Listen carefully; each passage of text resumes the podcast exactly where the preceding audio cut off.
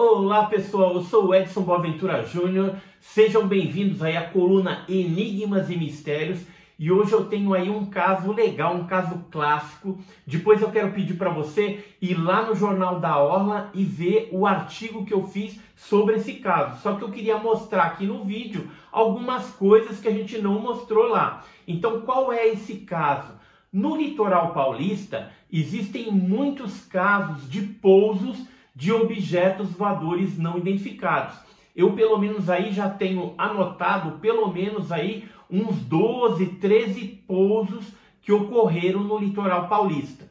E um deles, que é bem clássico, é o caso que aconteceu no dia 1 de outubro de 1995, o conhecido como pouso do OVNI em São Vicente, na ilha do Major, que fica às margens ali do rio Piaçabuçu. E quem que viu esse objeto pousando foram dois pescadores, o, o Wilson de Oliveira e o Fernando Bezerra, esses dois que estão aqui. E o que, que aconteceu? Eles estavam recolhendo as redes de pesca, já estavam voltando ali com, com um barco no rio Piaçabuçu, quando de repente viram uma luz que foi rapidamente se aproximando da embarcação deles. E aí, de repente, aquele objeto jogou um foco de luz em cima do barco, o motor do barco parou naquele momento, e aí, depois de um tempo, né, é, um dos pescadores se escondeu no porão do barco, o outro ficou tentando fazer o barco ligar, não ligava por, por conta do efeito eletromagnético ali, e aí depois o objeto foi se afastando e acabou pousando a uns 10 metros na Ilha do Major. Eles fizeram um desenho na época, que é esse desenho aqui, e o interessante é que este caso aconteceu por volta das 23 horas.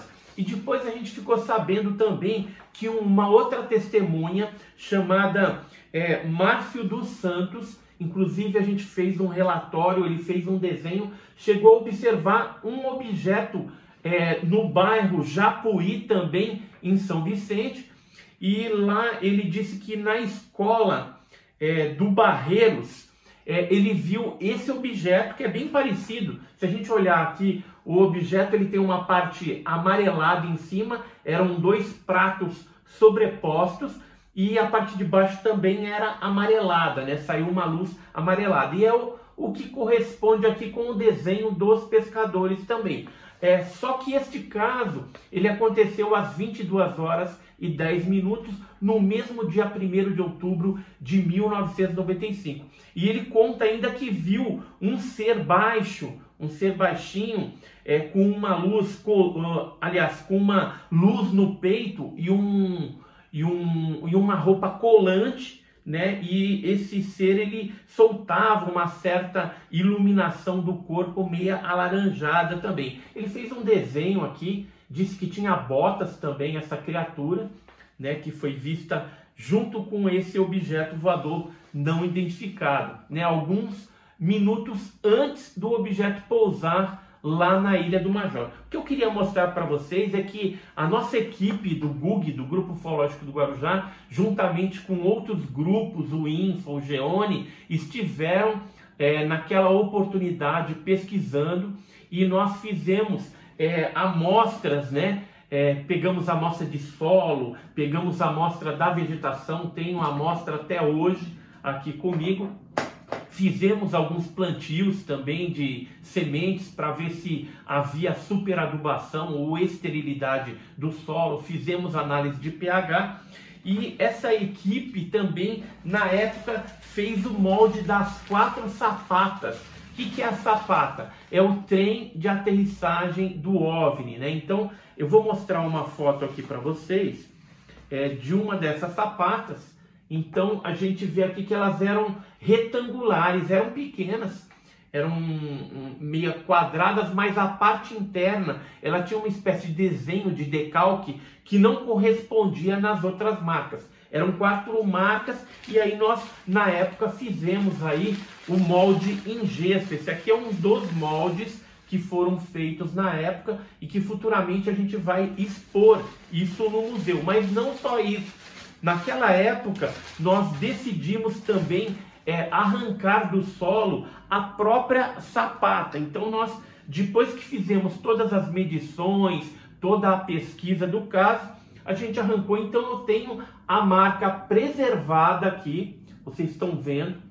Essa marca a gente é, colocou dentro de uma caixa e futuramente também a gente pretende expô-la num museu de ufologia que a gente não tem ainda um lugar específico para abrigar todas essas coisas. Quem sabe seja em Santos mesmo, no litoral paulista, seria um lugar adequado também, ou em alguma outra parte aí onde tenha investidores para poder viabilizar esse projeto. Eu queria falar para você aí que naquela época, em outubro de 95, houve vários outros casos também na Praia do Indaiá, em São Vicente, em vários lugares aí, houve avistamentos de OVNIs e de tripulantes também. É, os casos de pouso são muito raros, mas vez ou outra ocorre no litoral paulista. Se você quer saber um pouquinho mais a respeito desse caso, entra lá na página do Jornal da Orla, tem um artigo lá bem mais completinho com algumas fotos para você saber um pouquinho mais sobre esse caso clássico do pouso do OVNI em São Vicente em 1995. Então queria agradecer aí vocês que estão é, nos acompanhando e até o próximo vídeo ou artigo com Edson Boaventura Júnior no canal Enigmas e Mistérios. Valeu!